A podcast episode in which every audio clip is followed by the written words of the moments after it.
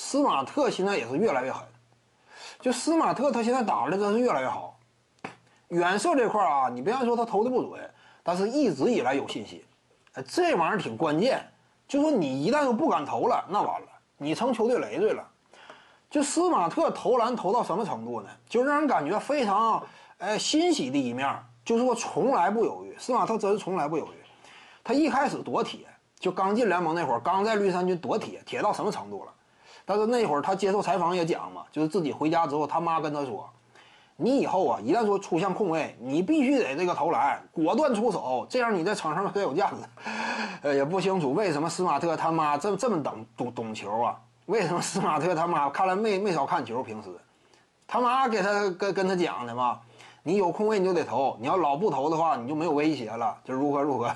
是吧？这个，呃，他母亲这个挺懂比赛，给他说了一番呢，他吸取了，就是感觉确实说的有道理，所以他基本上呢，就场上，哎，只要说有点空位，他当仁不让，从来不给别人。然后说我犹豫一下，没有。是吧？他要么就是果断突，要么就是直接投。打铁呢，他也面不改色，因为什么？这就是一名球员的底气。什么底气？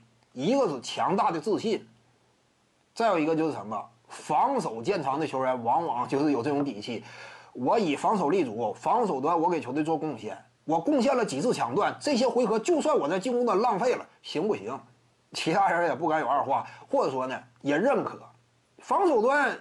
怎么讲？一马当先嘛，斯马特呀，他的精神属性在防守端是绿衫军整个防守体系建设当中精神上最重要一环。这是斯马特呀。你要说他现在水平也上去了，进攻端非常果断，防守端是第一道大闸。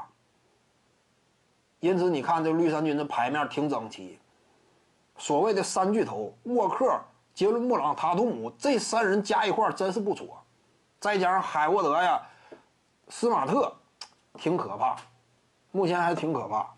徐静宇的八堂表达课在喜马拉雅平台已经同步上线了，在专辑页面下您就可以找到它了。